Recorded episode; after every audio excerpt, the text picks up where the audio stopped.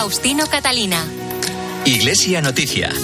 Cope, estar informado. Saludos y muy buenos días en este domingo 5 de noviembre de 2023. Son las ocho y media de la mañana. Llega el momento de acompañarles con la actualidad religiosa de estas jornadas en el informativo Iglesia Noticias. Será hasta las 9 de la mañana a la hora de la Santa Misa. Hoy con Mila Sánchez en el control de sonido y algunas informaciones que les adelanto en estos titulares. La conferencia episcopal valora las recomendaciones y propuestas del defensor del pueblo en su informe sobre abusos sexuales a menores en la Iglesia y considera que la extrapolación de datos de la encuesta no se corresponde con la realidad. Además, todos los prelados españoles han sido invitados a un encuentro en Roma el 28 de noviembre tras la visita de dos obispos a los 45 seminarios españoles. El Papa, que viajará a primeros de diciembre a Dubái para participar en la Cumbre de Naciones Unidas sobre el Cambio Climático, ha nombrado nuevos obispos para tres diócesis españolas cuyos titulares habían presentado la renuncia por edad. Arturo Ross será obispo de Santander, Julián Ruiz Martorell de Sigüenza, Guadalajara y Miquel Garciandía de Palencia. Además, el vídeo con la intención de oración para el mes de noviembre, Francisco pide rezar para llevar adelante su ministerio de servicio a la Iglesia Universal. Faustino Catalina. Iglesia Noticia. Cope, estar informado.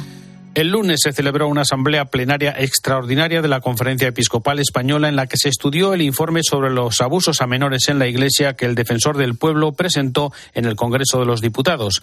En la asamblea participaron 88 obispos, 31 de manera presencial y 57 por videoconferencia, además de representantes de la Conferencia Española de Religiosos. En el comunicado de la reunión, los obispos expresan su dolor por el daño causado al tiempo que reiteran su petición de perdón a las víctimas. Así lo expresó el cardenal Juan José Omella, presidente de la conferencia episcopal. Reitero la petición de perdón a las víctimas por ese dolor. A ellos son ellos el centro y los tuvimos muy presentes en, esa, en ese rato de, de compartir nuestros sentimientos y nuestras opiniones. También manifestamos allí el trabajar conjuntamente en la reparación integral de las víctimas, en el acompañamiento de ellas y profundizar en el camino para su protección y sobre todo la prevención de abusos. En eso se nota un antes y un después desde que se ha tomado pues este, esa iniciativa de colaborar y trabajar más por restaurar y reparar todos esos daños causados. Los obispos han valorado el informe del defensor del pueblo tanto en sus valiosas recomendaciones como en el testimonio recogido de las víctimas que recuerdan debe estar siempre en el centro, pero no comparten la extrapolación de datos de la encuesta que acompaña ese informe. Sorprende también la extrapolación que se han hecho, algunos medios de comunicación han hecho, de los datos obtenidos en la encuesta adjunta al informe del defensor del pueblo. No corresponde a la verdad ni representan al conjunto de sacerdotes y religiosos que trabajan realmente con entrega en su vida al servicio del reino. El problema de los abusos sexuales a menores, recuerdan los obispos, es una lacra social al que todas las instituciones tienen el deber de dar respuesta y para lo que la Iglesia se ofrece a colaborar, al tiempo que acoge las recomendaciones del defensor del pueblo sobre reparación, prevención y formación. Y se unen además a su propuesta de crear un fondo para indemnizaciones a las víctimas, pero no solo de la Iglesia, sino para todas las víctimas. César García Magán es el secretario general de la Conferencia Episcopal. Y también, claro que sí, en esa reparación integral, pues una reparación económica, una reparación económica. Ahora, esa reparación económica pues nos gustaría, nos gustaría, deseamos, pues que fuera una reparación, lo que les decía antes, una reparación económica para todas las víctimas. Que si es, como decíamos, si es solamente para las de la Iglesia, hay un 90% de las víctimas que no tendrían derecho a esa reparación y que quedan excluidas, lo cual no parece que se mantenga ese principio de igualdad jurídica de todos los ciudadanos de, de este país. Y sobre la auditoría encargada al despacho Cremades Calvo Sotelo, esta ha sido la decisión tomada. La Asamblea Plenaria ha, ha, decidido pues posponer a la próxima Asamblea Ordinaria, a la próxima Asamblea Plenaria Ordinaria, que se celebrará del 20 al 24 de noviembre, la decisión sobre la encomienda realizada al despacho Cremades Calvo Sotelo en febrero de 2022. Por otra parte, la Asamblea Plenaria Extraordinaria de este lunes, la cuarta de la historia de la Conferencia Episcopal, ha recibido una invitación del Dicasterio para el Clero para una reunión que tendrá lugar en Roma el próximo 28 de noviembre. En ella se abordarán las conclusiones del trabajo realizado por los dos obispos que realizaron la visita a los 45 seminarios de España al comienzo de este año. El Papa Francisco ha nombrado el martes nuevos obispos para las diócesis de Santander, Palencia y Sigüenza, Guadalajara, cuyos titulares presentaron la renuncia al cumplir los 75 años. Arturo Ross, de 59 años, obispo auxiliar de Valencia desde 2016 y presidente de la Subcomisión para la Juventud y la Infancia en la Conferencia Episcopal, ha sido nombrado nuevo obispo de la diócesis de Santander, donde sucede a Manuel Sánchez Monje. Nos vamos hasta Cope Valencia, Santiago Pacheco. La noticia se hacía oficial a principios de esta semana y será el próximo sábado 16 de diciembre cuando está prevista la toma de posesión canónica en la diócesis de Santander. En sus primeras palabras, Monseñor Arturo Ross ha querido dar las gracias al Papa por su confianza. Muy agradecido a la confianza que la Iglesia hace a mi persona y dispuesto a servirla y entregarme pues totalmente. De aquí de Valencia, tras tres décadas de sacerdocio y los últimos siete años como obispo auxiliar, asegura que se lleva sobre todo el cariño de la gente. Me llevo el afecto de la gente. Jóvenes, mayores, niños, me han dado tanto, me han regalado tanto, me han llenado tanto. Ellos me han sostenido al ministerio. Y respecto a su nuevo cargo en la diócesis de Santander, se marca el objetivo de estar muy cerca de la gente, que sientan el aliento de su pastor. Creo que es propio de este tiempo una pastoral sencilla, estar con la gente, acompañarla, animarla, cuidarla, darle ganas de vivir y ese es mi propósito. Mucho más no sé hacer. Por cierto, que se atreve a bromear sobre su nuevo destino. Elogia la nobleza de los cántabros, pero también la fama de su gastronomía. Toda la información que me llega es que es una tierra preciosa, geográficamente de una gran belleza, buena gente, noble, cántabra. También me hablan muy bien de las delicias gastronómicas, que es importante. El nuevo obispo de Santander nació en el 64, es decir, tiene 59 años. Después de haber trabajado en el sector de la banca, ingresó en el seminario donde luego con los años incluso fue formador. En la conferencia episcopal ha tenido responsabilidades en la evangelización de la juventud. Los últimos años en Valencia ha estado al frente de la labor caritativa de la diócesis y se da la circunstancia de que es nieto de un beato mártir, ejecutado durante la Guerra Civil por pertenecer a Acción Católica. Julián Ruiz Martorell, de 66 años, era el obispo de Huesca y Jaca desde el año 2011 y ha sido nombrado por el Papa nuevo obispo de Sigüenza, Guadalajara, diócesis en la que sucede a Atilano Rodríguez. Una noticia que nos lleva hasta Cope en Huesca, Yolanda Sarsa. Monseñor Julián Ruiz Martorell fue nombrado el 30 de diciembre de 2010 obispo de Huesca y de Jaca por el Papa Benedicto XVI. Tomó posesión de la diócesis el 5 de marzo de 2011 en la Catedral de Huesca y al día siguiente en la Catedral de Jaca.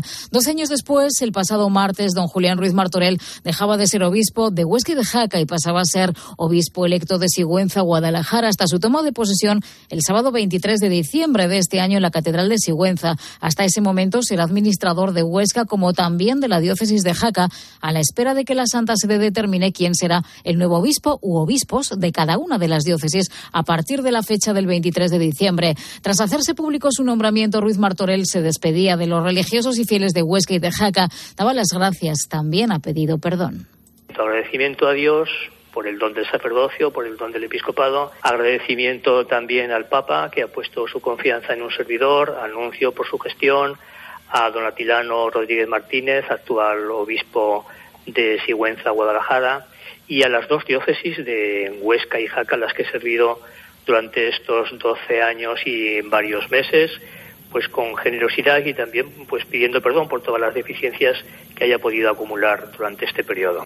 Además ha enviado un saludo a la diócesis de Sigüenza Guadalajara dando las gracias al eh, padre al Santo Padre Francisco por la responsabilidad que le ha sido encomendada y por la confianza depositada.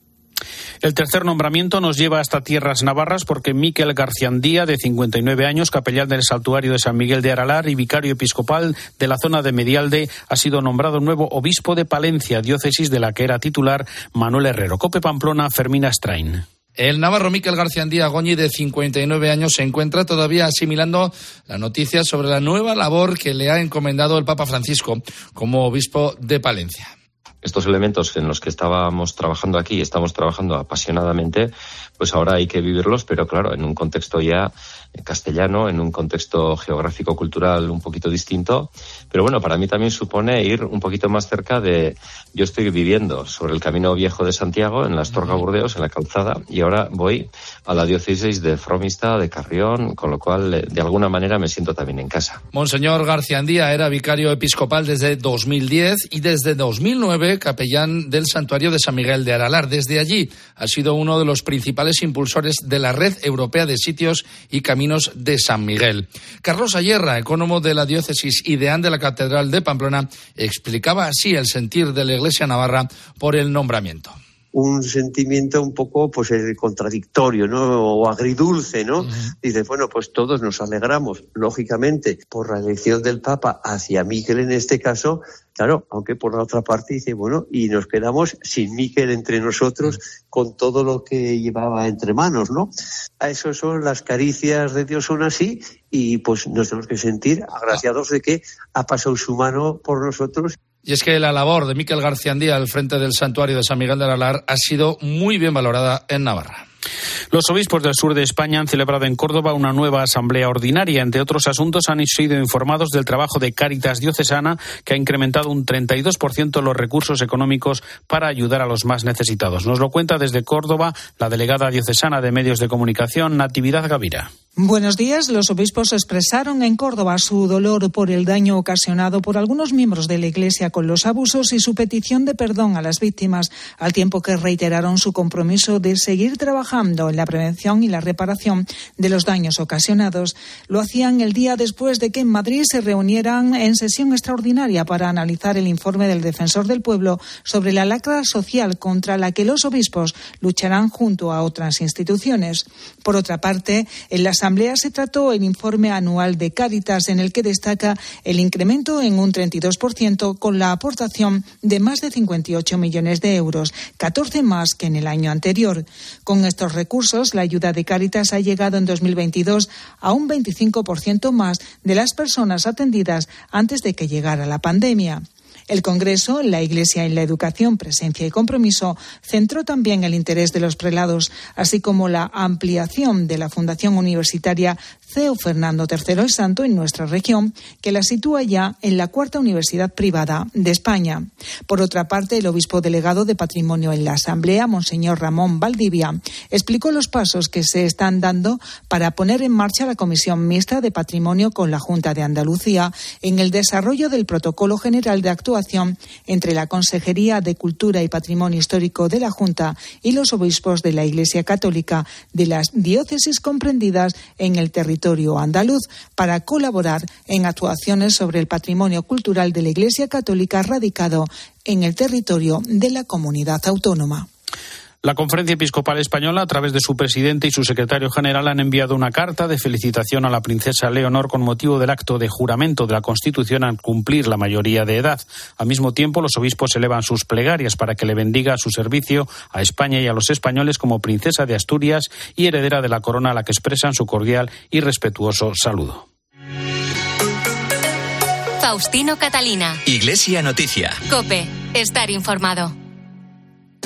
Vuelve Encuentro Madrid, un espacio para el encuentro y el diálogo, un lugar donde la experiencia cristiana se puede ver y tocar. Este año con el lema Una amistad que teje la historia, con testimonios, mesas redondas, exposiciones y espectáculos, restauración y zona infantil. La entrada es libre. Encuentro Madrid cumple 20 años. Te esperamos del 10 al 12 de noviembre en el Mirador de Cuatro Vientos, carretera Barrio de la Fortuna 14. Consulta el programa en encuentromadrid.com. UMAS, mutua especialista en seguros para el sector educativo. Ofrecemos una solución integral para los colegios y guarderías. Daños patrimoniales, responsabilidad civil, accidentes de alumnos. Más de 1.400 centros ya confían en nosotros. Visítanos en umas.es. UMAS, más de 40 años de vocación de servicio. Hay gestos sencillos que pueden cambiar vidas. Incluir a Save the Children en tu testamento es uno de ellos. Este gesto solidario se transformará en educación, medicinas y ayuda humanitaria para la infancia que más lo necesita. Infórmate sin compromiso en savethechildren.es o llamando al 937 37 15. Testamento Solidario Save the Children. Las vidas que te quedan por vivir. Faustino Catalina. Iglesia Noticia. Cope. Estar informado. La actualidad internacional nos lleva una vez más en primer lugar hasta el Vaticano, donde esta semana la actualidad ha girado en torno a las celebraciones de la festividad de todos los santos y el Día de los Fieles Difuntos. Por ellos, además de por los cardenales y obispos fallecidos en el último año, ha celebrado en sendas Eucaristías el Papa Francisco, que también en el Ángelus del 1 de noviembre recordaba que todos estamos llamados a la santidad, a recorrer el camino junto a los que nos rodean, que no son héroes inalcanzables o lejanos, sino por su conocida expresión, los vecinos de la puerta de al lado corresponsal en Roma y el Vaticano, Eva Fernández. Buenos días. Muy buenos días, Faustino. Este año, la habitual misa que el Papa ofrece en noviembre por los cardenales y obispos difuntos tenía un protagonista especial, el Papa Benedicto XVI, ante cuyos restos estuvo rezando en la cripta de la Basílica de San Pedro, donde descansa. Ha sido una semana posinodal importante y aunque no hubo audiencia general por coincidir con la fiesta de todos los santos, efectivamente el Papa dedicó el Ángelus a hablarnos de la santidad como un don y un camino que puede cambiar nuestras vidas siempre que se acoja con responsabilidad y esfuerzo, pues solo así podremos, unidos por el amor de Dios, emprender el camino hacia la santidad. La santidad es un camino la santidad es don y camino. Entonces podemos preguntarnos, ¿recuerdo que he recibido el don del Espíritu Santo que me llama a la santidad y me ayuda a llegar a ella? Le doy las gracias por esto. Siento a los santos cerca de mí, me dirijo a ellos, reconozco la historia de algunos de ellos. Nos hace muy bien conocer la vida de los santos y nos hace muy bien dirigirnos a ellos en la oración. Tanto en ese día como en la conmemoración de los fieles difuntos, Francisco no se olvidó de pedir oraciones por la llegada de la paz, lamentando tantas muertes innecesarias de víctimas inocentes en todas las guerras que tienen lugar en estos días. Siempre le son una Siempre las guerras son una derrota, siempre. No hay victoria total. Detrás está siempre la derrota del precio pagado. El precio pagado. Tal como acostumbra el Papa, celebró la misa por todos los difuntos en el cementerio de caídos en la Segunda Guerra Mundial de la Commonwealth de Roma, donde están enterrados unos 450 soldados, en su mayoría jóvenes, que murieron en los combates durante la liberación de Italia. Tras recorrer las tumbas, depositó un ramo de rosas blancas a los pies de la tumba de un soldado de Gales que falleció con 28 años el 13 de junio de 1944. También en esta semana el propio Francisco ha confirmado en una entrevista a la RAI lo que era un secreto a voces, que acudirá a la Cumbre Mundial del Clima, la COP28, que se celebrará en Dubái el próximo 30 de noviembre. De esta forma, Francisco se convertirá en el primer papa que acuda presencialmente a una cumbre climática de la ONU. El pontífice participará en la ceremonia de apertura y permanecerá en el país árabe hasta el 2 de diciembre. Sobre este nuevo viaje del Papa a Dubái a primeros de diciembre, para esa cumbre del clima nos llega el análisis y comentario desde Roma de Antonio Pelayo. Buenos días. Buenos días, Faustino. El Papa ha confirmado los rumores que aseguraban que estaría presente en Dubái para asistir a la apertura de la cumbre del clima organizada por la ONU en la capital de los Emiratos Árabes Unidos. La noticia desmiente las habladurías sobre su precario estado de salud, porque este será el sexto viaje de un año en que Bergoglio se ha sometido a una delicada operación en el abdomen de la que se ha recuperado totalmente. Confirma también su interés por los problemas del cambio climático. Cuando estaba en preparación su encíclica Laudato Si, la entonces ministra francesa del Ambiente, Ségolène Royal, le apremió para que adelantase su publicación antes de la cumbre de París, como así se hizo. En esta ocasión, el 4 de octubre, Francisco hizo pública su exhortación apostólica Laudate Deum, uno de cuyos capítulos está específicamente dedicado a la cumbre de Dubái. Según él, esta convención puede ser un punto de inflexión que muestre que todo lo que se ha hecho desde 1992 iba en serio y valió la pena, o será una gran decepción y pondrá en riesgo lo bueno que se haya podido lograr hasta ahora. El Papa también arremete contra las burlas irresponsables que presentan este tema como algo solo ambiental, verde, romántico, frecuentemente ridiculizado por los intereses económicos. Por fin espera que se adopten formas vinculantes de transición energética que tengan tres características, que sean eficientes, que sean obligatorias y que se puedan monitorear fácilmente. Así se iniciará un proceso que sea drástico, que sea intenso y que cuente con el compromiso de todos. Este será el eje del discurso que pronunciará en la sesión de apertura el 30 de noviembre. Desde Roma les ha hablado Antonio Pelayo. Gracias, Antonio. En una carta apostólica en forma de motu propio, el Papa ha actualizado los estatutos de la Pontificia Academia de Teología con el fin de que sus enseñanzas estén a la altura del diálogo con otras confesiones y religiones, disciplinas y saberes que exigen los continuos cambios sociales. Cuéntanos, Eva. La Pontificia Academia de Teología es un organismo dependiente del Dicasterio para la Cultura y la Educación que a partir del 1 de noviembre cuenta con nuevos estatutos reflejados en la Carta Apostólica en forma de motu propio a Theologian Promovendan. El primer punto explica que promover la teología del futuro no puede limitarse a proponer abstractamente fórmulas y esquemas del pasado. Por este motivo es necesario adecuar las normas a la misión que nuestro tiempo impone a la teología. Una iglesia sinodal, misionera y en salida solo puede corresponder a una teología en salida.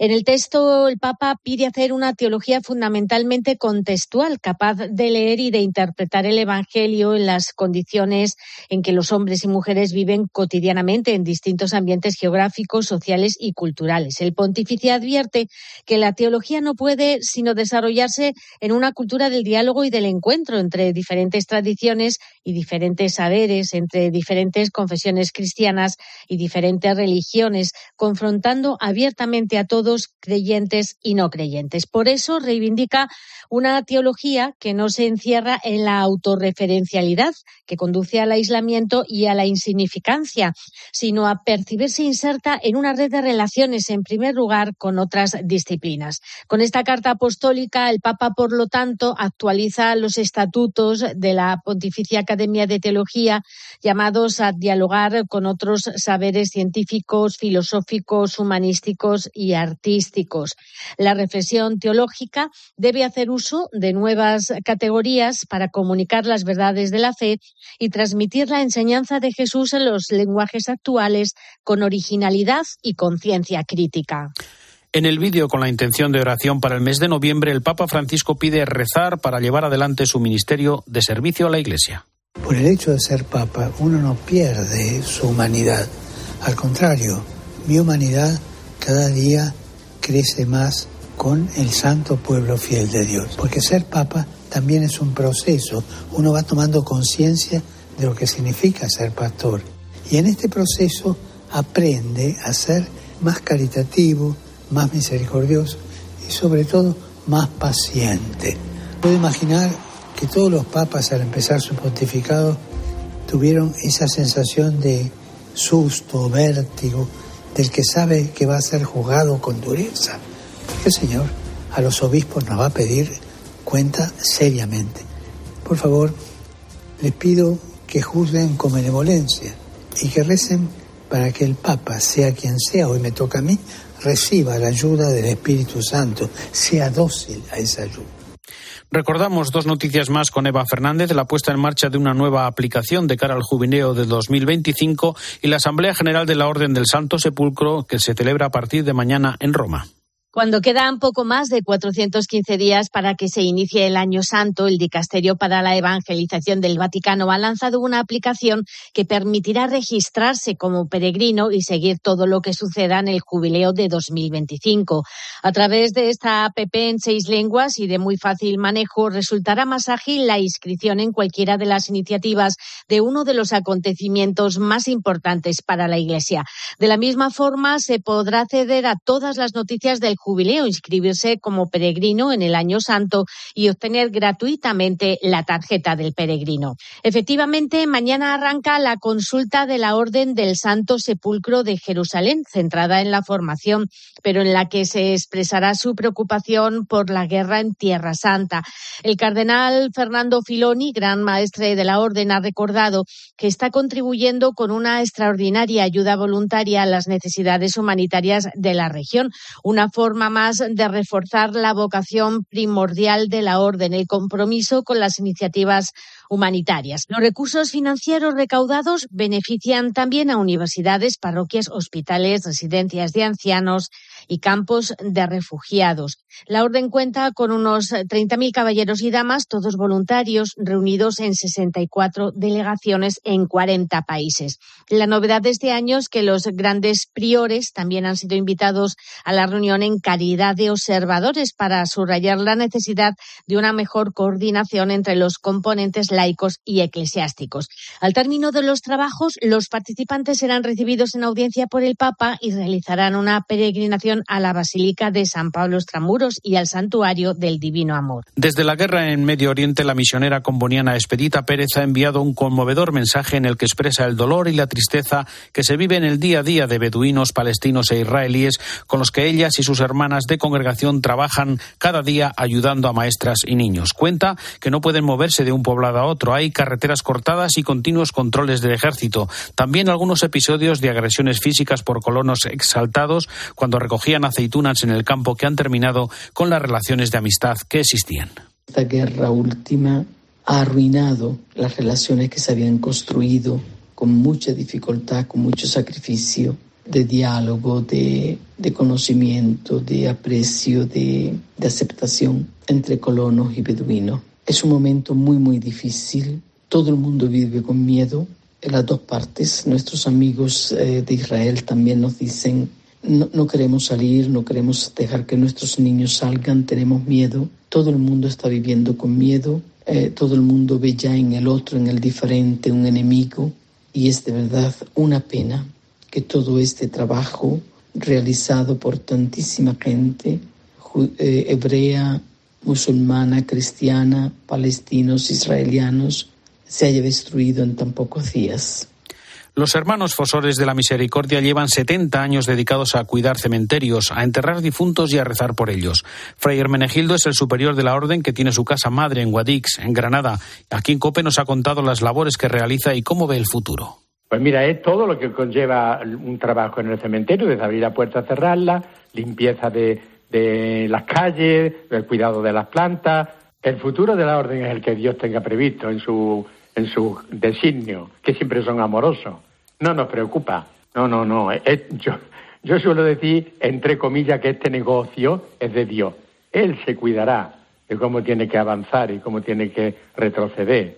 No, no, no. Nosotros a dar la piel y cuando nos llegue la hora, como nos llega a todo el mundo, pues ya está. Que Dios se encargue de él, que para eso este negocio es suyo. Esta ha sido la primera vez en la que al sínodo han ido laicos, también mujeres, y además la primera vez eh, que ha acudido una persona con discapacidad. En las distintas asambleas que allí se han celebrado había dos personas en las sillas de ruedas, Enrique Alarcón y el Papa Francisco. El que tú estés solo como laico y que tengas allí a dos, tres cardenales, arzobispos y demás, pues mm, como que impresiona un poco la primera vez la primera vez, pero después va haciendo el nivel que hay de cercanía, de fraternidad, de sencillez, y entonces te sientes integrado. Es Enrique Alarcón, designado por el Papa para participar en el sínodo y ha sido durante muchos años presidente de Frater y destaca la cercanía del Papa con el que se cruzaba cada día en Casa Santa Marta en la residencia el Papa en las distancias cortas, un hombre que te encuentras en la, puerta del ascensor, que lo tienes a tu lado comiendo en las mesas, que lo ves comer con los trabajadores de allí de la cocina, con su grupo de trabajo, con la gente que le asiste. Un hombre con una humildad, una ternura increíble. La verdad es que uno se emociona solamente de verlo allí.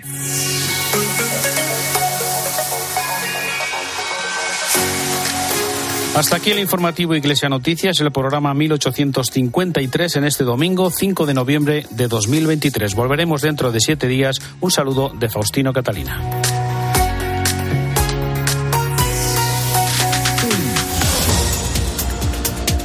Domingo 5 de noviembre en el que el Partido Popular protesta contra la amnistía en Valencia después de los actos en semanas pasadas en Madrid, Toledo y Málaga. Un acto que tiene lugar después de que Pedro Sánchez haya conseguido el beneplácito de la militancia socialista con los acuerdos para gobernar. Un día también marcado por la migración ilegal en Canarias, que ya ha superado en este año a falta de dos meses los números de la crisis de los cayucos de 2006. Y en este domingo también hablamos del temporal temporal. Domingos sigue sin dar tregua y 14 comunidades autónomas están en riesgo por viento y oleaje. En Galicia, Asturias, Cantabria y País Vasco está activada la alerta roja y, el, eh, y en Valencia el incendio de Montichelvo se espera que se consiga controlar durante el día de hoy. De hecho, los vecinos que fueron desalojados ya están volviendo a sus casas. Nos acercamos a las 9 de la mañana. Ahora en Cope comienza la Santa Misa.